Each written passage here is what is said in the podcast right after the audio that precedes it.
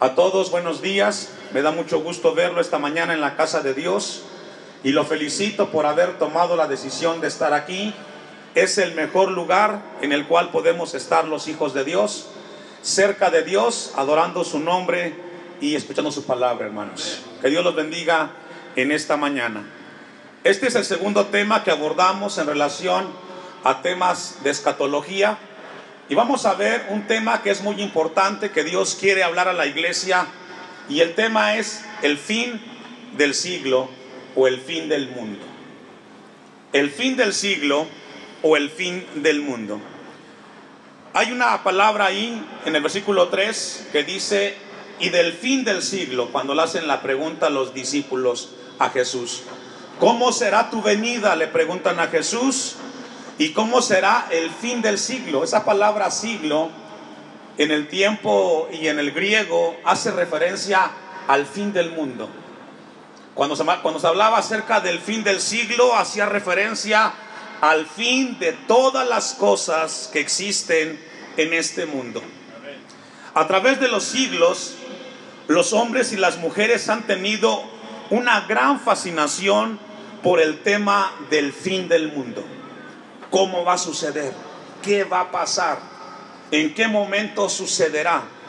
Y en esta mañana Dios quiere hablarnos a nosotros acerca de este tema tan importante. ¿Por qué? Porque la iglesia tiene que saber qué dice Dios al respecto del tiempo final. Como generación en el siglo XXI estamos viendo muchos eventos, los cuales nos hacen comentar, platicar y revisar en qué momento de la historia estamos viviendo. ¿Dónde se encuentra nuestro mundo en este momento? Han pasado muchos años desde que se escribió este pasaje y muchas generaciones han visto y han escuchado predicaciones acerca del fin del mundo. Pero Dios quiere hablarnos algo muy importante en esta mañana para que sepamos dónde estamos ubicados como iglesia en el siglo XXI. Vamos a ir a un poco de contexto, capítulo 23, versículo 37 y 39. Es muy importante entender y saber en qué momento Jesús pronunció este mensaje del sermón del monte.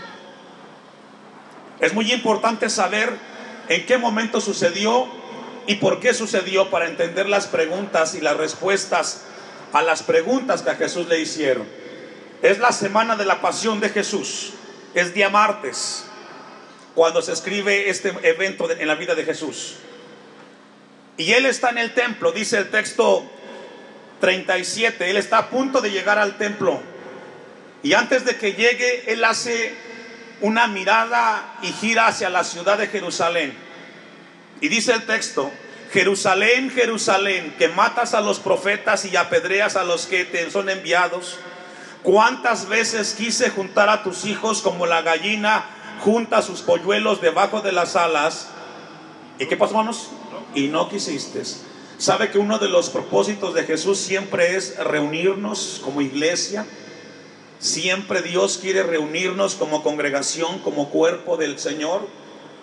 Siempre es el anhelo de Cristo que estemos reunidos. Jesús ve a la ciudad y la ve con una perspectiva eterna.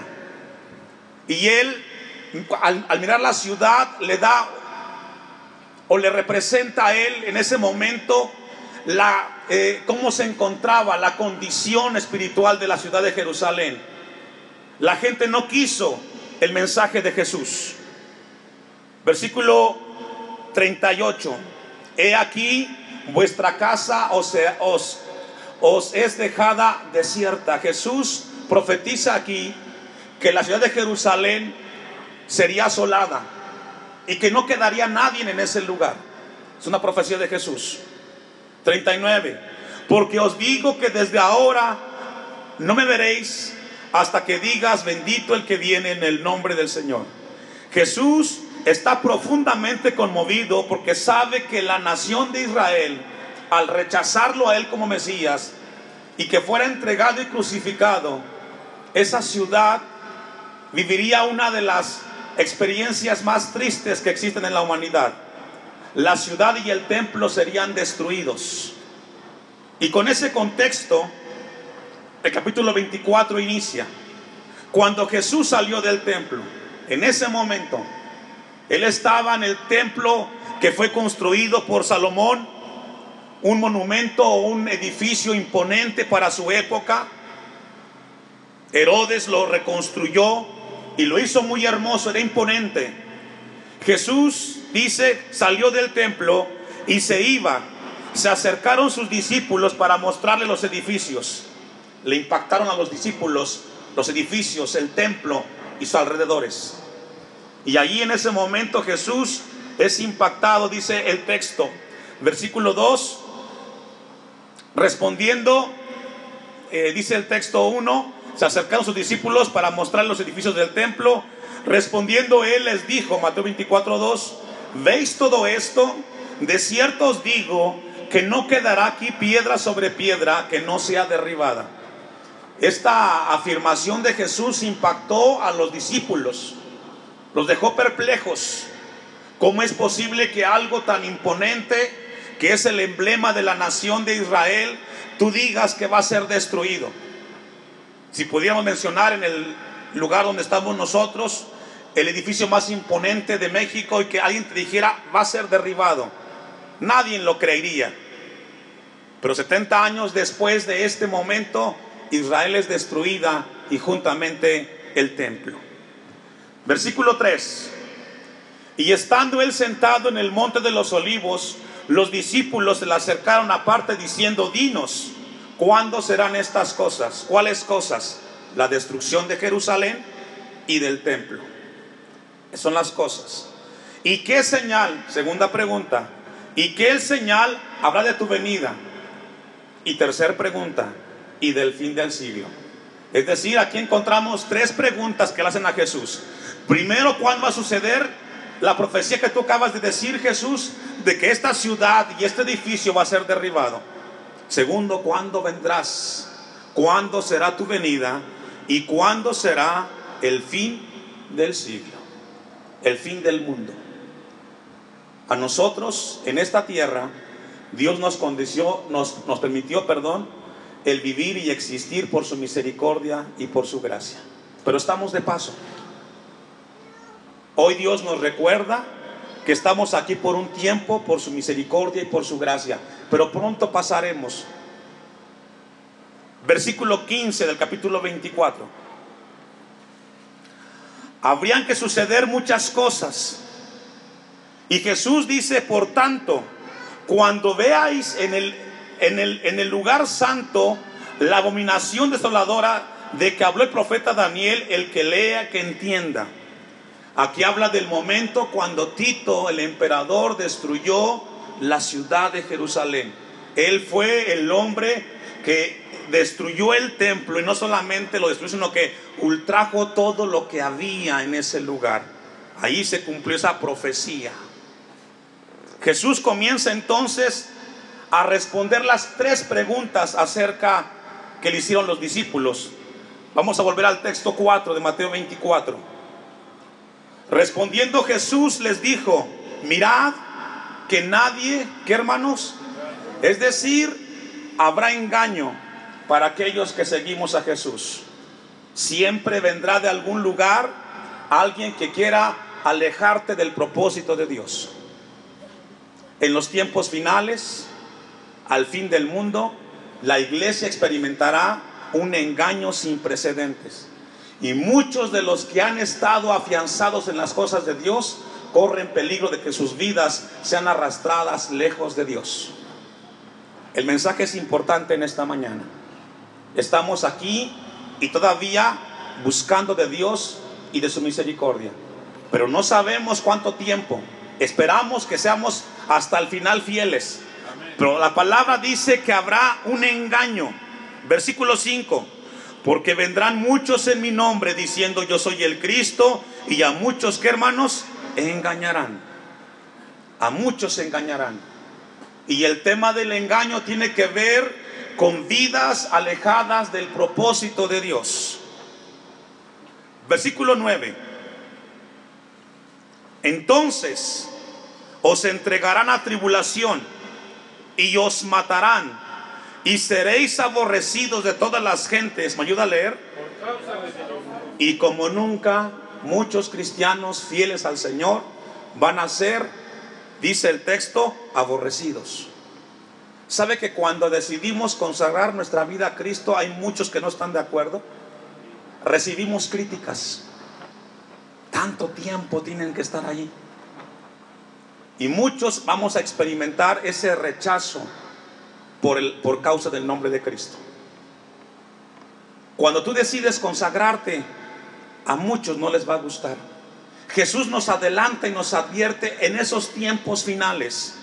Como generación en el siglo XXI estamos viendo un cúmulo de acontecimientos que nos rodean, tanto sociales como naturales, espirituales, no se diga. Hay un interés hoy muy grande por las, por las cuestiones eh, psíquicas de la metafísica, hay una inquietud muy grande en, las partes, en, la, la cuestión natural. Eh, el mundo está conmovido el día de hoy, al menos aquí en México, por lo que está pasando en Puebla con el socavón. ¿Qué está produciendo eso? Cada vez está más grande esta cosa. Y la gente no tiene una explicación en cuanto a eso. Y algunos piensan, ¿estamos al fin del mundo? ¿Qué está sucediendo? Jesús nos habla y nos dice que seremos aborrecidos por causa de su nombre. Versículo 10. Muchos, ¿qué hermanos? Tropezarán entonces. Es decir, no todos, desafortunadamente, de los que estamos y de los que somos, llegaremos al final. No todos. A mí me da mucho gusto cuando lo veo aquí en el templo, porque eso me hace ver que usted tiene deseos de Dios, de caminar cerca de Dios. Hay tropiezos en la vida cristiana, hay obstáculos, hay circunstancias las cuales querrán y te alejarán de la vida del Señor. Dependerá de cada uno, de sus convicciones, que se mantenga fiel y firme en las cosas del Señor. Muchos tropezarán, dice la palabra de Dios. Y se entregarán unos a otros y unos a otros se aborrecerán. La pregunta es, ¿dónde va a suceder esto? ¿Allá afuera o aquí adentro? Aquí en la iglesia. Va a haber distanciamiento, diferencias entre los mismos seguidores de Jesús. Otros tropezarán. Y muchos falsos profetas se levantarán, texto 11, y engañarán a muchos dentro de, de lo que va a pasar en las iglesias o los seguidores de Jesús, muchos falsos seguidores de Jesús van a aprovechar ese momento para alejarlos aún más de las cosas del Señor. Y por haberse multiplicado la maldad, ¿en dónde? Aquí adentro en la iglesia. Por ver tantas situaciones desconcertantes, por ver tanta maldad de crecimiento dentro de la iglesia, entre los mismos hermanos en Cristo Jesús, ¿qué va a pasar? Texto 12, el amor de muchos que... Yo le hago una pregunta a usted como iglesia, ¿cómo está su amor para con Cristo Jesús? ¿Es un amor ferviente o se está enfriando o ya está frío? ¿Cómo está nuestra, nuestro amor para con Cristo? Al ver tantas cosas que nos rodean, muchos se van apagando y se van alejando. Y poco a poco ese gozo que tenían al principio comienza a apagarse, esas fuerzas, ese entusiasmo que había, deja de ser. Y ahora hay apatía, ahora hay desánimo, indiferencia y cada vez más lejos de las cosas de Dios. El amor de muchos se enfriaría, dijo Jesús. Texto 13. Mas el que perseverare hasta el fin, este que tenemos que, ¿qué hermanos? Perseverar. ¿Cuándo? ¿O cada cuándo? Siempre. todos los días. Tenemos que permanecer, perseverar firmes en las cosas del Señor. Esto no es cuestión de cómo comenzaste o cómo comenzamos, sino cómo terminamos nuestra vida en Cristo. ¿Cuántos dicen amén? Es decir, lo que cómo fue nuestro inicio, fue muy hermoso. Pero ¿cómo vamos a culminar nuestra vida? ¿Cómo va a ser nuestra vida cuando terminemos aquí en esta tierra? Eso es lo que cuenta, dice la palabra de Dios. Y será predicado este evangelio del reino en todo el mundo para testimonio a todas las naciones y entonces vendrá el fin. Texto 36. Los textos está diciendo, los que hemos leído, que el mensaje de Cristo será predicado en todo el mundo. Y hoy como nunca, ese evangelio es predicado a todos los lugares y rincones del mundo. Mateo 24, 36. Pero del día y la hora nadie sabe, no sabemos. Por alguna razón Dios no nos dejó ni el día, la hora y el año de su venida o de este evento. No lo sabemos. ¿Por qué razón no hay fecha? ¿Sabe por qué? Para que todos estemos velando y esperando al Señor. Para que estemos alerta. Ni aun los ángeles del cielo, sino solo mi Padre. 37. Mas como en los días de Noé, así será la venida del Hijo del Hombre. 120 años este hombre Noé predicándole a su generación que vendría un diluvio y la gente le decía que estaba qué? Loco. 120 años, el lunes, el martes, el miércoles, el jueves, el viernes, el sábado y el domingo, Noé, todos los 120 años hablando de que vendría un juicio de Dios y la gente no le escuchó. ¿Y sabe qué, hermanos? Hoy, como en los tiempos de Noé, Dios sigue levantando hombres y mujeres de Dios para predicar su palabra, pero la gente se comporta como la gente del tiempo de Noé. No le interesan las cosas de Dios. Texto 38. Porque como en los días de Noé, antes del diluvio, estaban que comiendo y bebiendo, casándose y dándose en casamiento. Es decir, estaban muy ocupados, muy ocupados. Una sociedad muy ocupada en sus cosas personales. Ocupados para todo, pero para Dios no había tiempo. Dios tenía el último lugar en sus vidas. ¿Cómo estamos nosotros el día de hoy? ¿Qué lugar ocupa Dios en nosotros? Es nuestra prioridad. Es el primer y el único lugar en nuestras vidas Dios, su palabra, su voluntad. Porque hoy como nunca la sociedad, hermanos, es indiferente a las cosas de Dios. No les interesa levantarse un domingo temprano, ajustar sus actividades para tener un tiempo de meditar y que Dios nos hable. La gente estaba muy ocupada en el tiempo de Noé. Hasta el día en que Noé entró en el arca, es decir, hasta el segundo, último, tuvieron la oportunidad de arrepentirse, de reconocer y buscar a Dios, pero fue tanto su obstinación que decidieron no darle lugar a Dios en sus vidas. Dice el texto, hasta el día en que Noé entró en el arca, y el 39 es profundo lo que dice, y no entendieron. ¿Y no que hermanos? No entendieron. La gran mayoría de los que estamos aquí tenemos conocimiento de las cosas de Dios, muchos de ustedes desde que son niños, crecieron en hogares cristianos. Y la palabra de Dios ha venido hablándoles a ustedes a través de sus etapas de vida. Y algunos no han entendido. Hoy otra vez nos dice Dios, nos advierte el Señor, que cuando la gente comienza a vivir indiferente a las cosas de Dios, aunque les hablen de, de cómo será el final de los tiempos, ellos van a permanecer ocupados. Y no entendieron hasta que vino el diluvio y se los llevó a cuántos? A todos. Así será también la venida del Hijo del Hombre. Esto es muy importante, hermanos. Texto 40 de Mateo 24. Entonces estarán dos en el campo. El uno será tomado y el otro será dejado. ¿Qué significa? La salvación es personal. Tú decides. Es una decisión. ¿Quién quiere estar cerca de Dios? ¿O quién se va con el Señor? ¿O quién se queda? Aquí nos habla de una metáfora, una ilustración. No todos los que están son parte.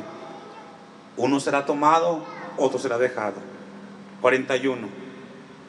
Dos mujeres estarán moliendo en un molino, la una será tomada y la otra será dejada. 42. El consejo. Velad. ¿Qué hay que hacer? Velad. Velad pues, porque no sabéis a qué hora ha de venir vuestro Señor. No sabemos cuándo vendrá el Señor por nosotros. No sabemos cuándo va a acabar este mundo. Pero mientras llega ese evento a esta tierra, la iglesia tiene que estar velando. No podemos dormirnos. No podemos relajarnos como la gente del mundo. Tenemos que estar velando, orando, buscando de Dios, congregándonos, estudiando la palabra, animando a la familia para seguir adelante. Velando. No sabemos el dato con certeza, pero Dios quiere que tengamos nosotros esa actitud de estar velando por nuestra vida espiritual, por la vida espiritual de cada uno de nosotros. Texto 29 de Mateo 24. Y vamos a ver cómo también Jesús proclama o dice que habrán algunas señales sobrenaturales o naturales en el mundo, las cuales darán indicio de que estamos en los últimos tiempos. Texto 29. Inmediatamente después de la tribulación de aquellos días, el sol se oscurecerá y la luna no dará su resplandor, y las estrellas caerán del cielo, y las potencias de los cielos serán, ¿qué hermanos? Conmovidas. 30. Entonces aparecerá la señal del Hijo del Hombre en el cielo, y entonces lamentarán todas las tribus de la tierra y verán al Hijo del Hombre viniendo sobre las nubes del cielo con poder y gran, ¿qué hermanos? Gloria. Una advertencia que viene para este mundo. Primero, una tribulación, una gran tribulación. Si usted está conmovido por lo que vemos el día de hoy de la, de la problemática de la sociedad, que hoy vemos y experimentamos aquí en México y en el mundo entero, no será comparada con lo que vendrá en ese momento. Hay una advertencia, vino una tribulación muy grande para este mundo. También vienen acontecimientos como los que estamos viendo, como el que ya mencioné, eso, hermanos, no es casualidad. Por algo Dios nos está hablando. Está jalando nuestra atención a ver eso que está sucediendo de manera natural en algunos lugares del mundo. Estamos llegando al final de esta creación. Y con eso, hermanos, Dios lo que quiere que seamos conscientes, que le dediquemos tiempo a lo importante, nuestra vida espiritual, cerca del Señor. A la iglesia le hace un llamado muy importante porque Él vendrá y nos pedirá cuentas a nosotros de todo lo que nos ha dado en el Señor. Versículo 13 de Mateo 24. Mateo 24, 13 y 14. Mas el que perseverare hasta el fin, este será salvo. 14. Y será predicado este evangelio del reino en todo el mundo para testimonio a todas las naciones y entonces, ¿qué hermanos? Vendrá el fin. Vendrá el fin. Este Evangelio, el mensaje que estamos proclamando el día de hoy, es el medio que Dios ha utilizado para que la gente venga en arrepentimiento a Cristo Jesús. El mensaje del Evangelio es el medio a través como el hombre le habla a su creación, a sus criaturas, para que vengan y se arrepientan de cómo están viviendo ellos en esta tierra. Hemos leído, hemos eh, proclamado de eventos que vendrán en los últimos tiempos para este mundo. Y la pregunta que surge esta mañana para nosotros como iglesia, bueno pastor, ya sabemos, ya lo he leído, hoy Dios nos recuerda, ¿qué tenemos que hacer nosotros entonces mientras todo lo que está aquí se va a cumplir. ¿Qué tenemos que hacer? Mateo, perdón, Salmos 46, 1, 5.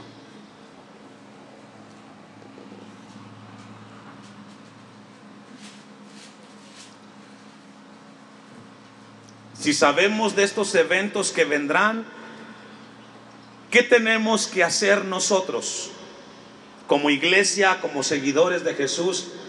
¿Cuál debe de ser nuestra postura, nuestra posición frente a todo lo que la Biblia nos habla que vendrá cuando llegue el fin del mundo? La respuesta a esa pregunta es Refugiarnos en Dios. ¿Escuchó eso? Refugiarnos en Dios. Si la maldad crece y el amor se enfría, ¿qué tenemos que hacer? Refugiarnos en Dios. Si vemos eventos naturales o sobrenaturales que impactan a la sociedad, ¿qué tenemos que hacer? Refugiarnos en Dios.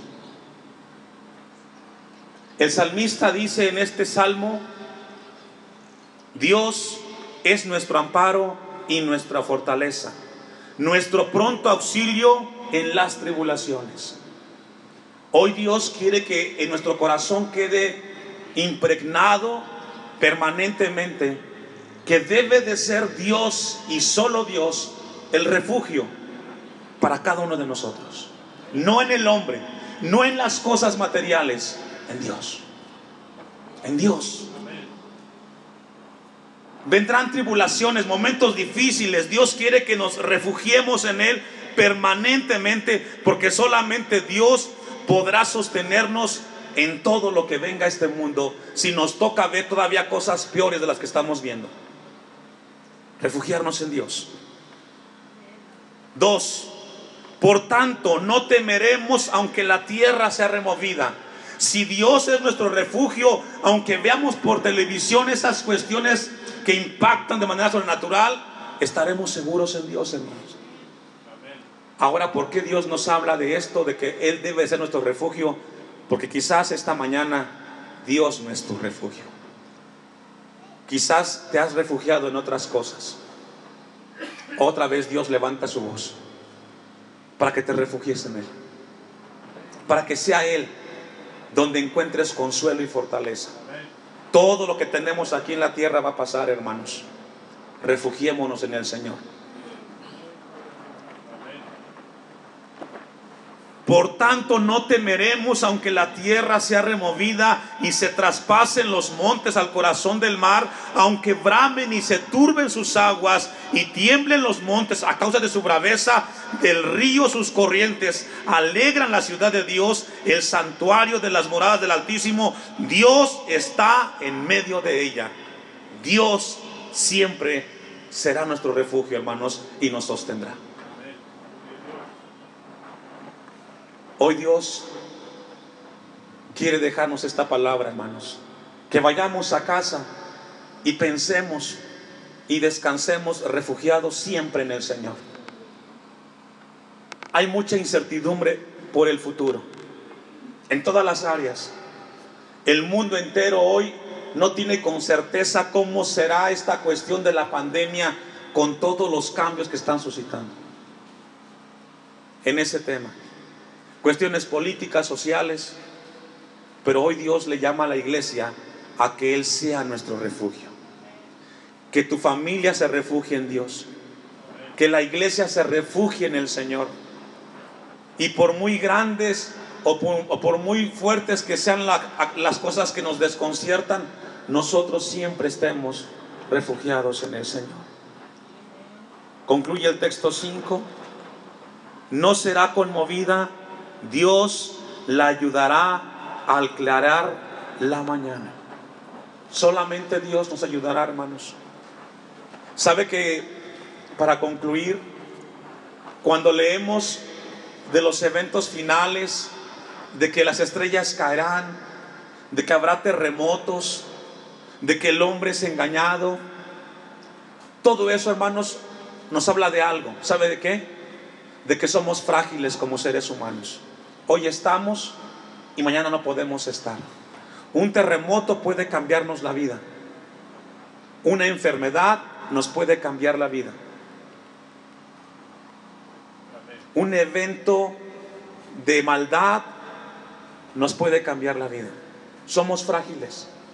En cualquier momento podemos dejar de gozar y de disfrutar salud, compañía de la familia, en cualquier instante.